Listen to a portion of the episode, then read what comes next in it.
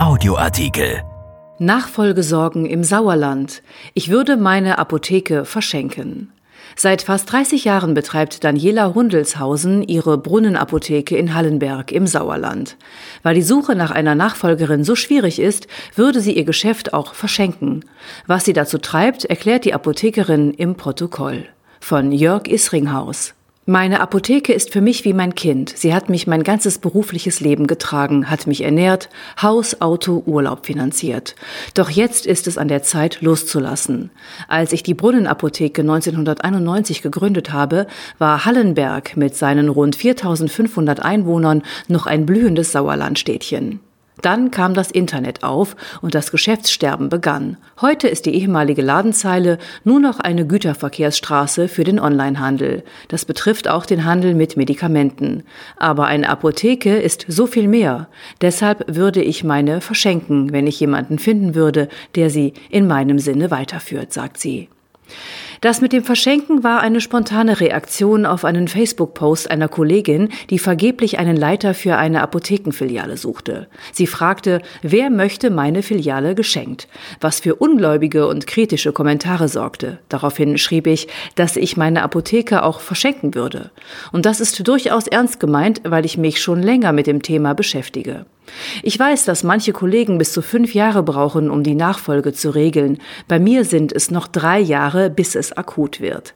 Deshalb habe ich mir gesagt, fange bloß früh genug mit der Suche an.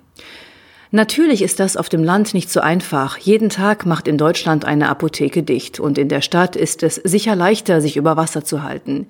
Hier muss man deutlich mehr Notdienste übernehmen und je nachdem, wo man wohnt, größere Distanzen zurücklegen. Dafür ist meine Apotheke sehr attraktiv. Viele sagen, es sei die schönste im weiten Umkreis. Bei uns fühlt man sich gleich wohl. Wir wenden uns den Kunden zu. Wissen Sie, es geht eben nicht um Medikamente. Wir sind die erste Anlaufstelle bei Gesundheitsproblemen. Und wir sehen es unseren Kunden an, wenn etwas nicht stimmt. Wir stellen Kapseln und Salben her. Wir messen den Blutdruck, messen Kompressionsstrümpfe und Bandagen an und liefern bei Bestellung schneller aus als der Onlinehandel. Wenn meine Apotheke schließt, wird das hier eine große Lücke reißen. Nur noch drei Prozent der Pharmaziestudierenden denken heute daran, eine Apotheke zu übernehmen. Ich schätze, dass rund 95 Prozent der Apotheker und Apothekerinnen sich fremdbestimmt fühlen, weil sie Zwängen unterliegen. Sie bekommen die Öffnungszeiten vorgeschrieben, unterliegen einer Präsenz- und Dokumentationspflicht sowie Liefervorgaben. Im Vordergrund, auch getrieben durch den Onlinehandel, stehen der kaufmännische Aspekt, die Gewinnorientierung, nicht mehr die pharmazeutischen Kenntnisse und der Mensch. Aus einem Heilberuf droht ein reiner Handelsberuf zu werden. Das ist eine bedenkliche Entwicklung. Der Fortbestand einer Apotheke wie unserer ist meiner Ansicht nach wichtig für eine Gemeinde. Wer hier arbeiten will, sollte unbedingt die Vorzüge des Landlebens sehen. Man kennt sich, man lebt zusammen, man feiert zusammen, man hat Respekt voreinander. Es geht auch um soziale Verantwortung gegenüber meinen langjährigen Mitarbeitern, die für mich wie eine Familie sind, aber auch gegenüber allen anderen. Ein zentraler Satz für mich lautet, sei im Alter der Mensch, den du gebraucht hättest, als du jung warst. Mein Mann, der auch Apotheker ist, und ich haben damals viel investieren müssen. Das tat weh. Ich möchte niemandem wehtun mit der Weitergabe meines Kindes. Ich bin dankbar für so viele Dinge und ich will diese Dankbarkeit weiterreichen.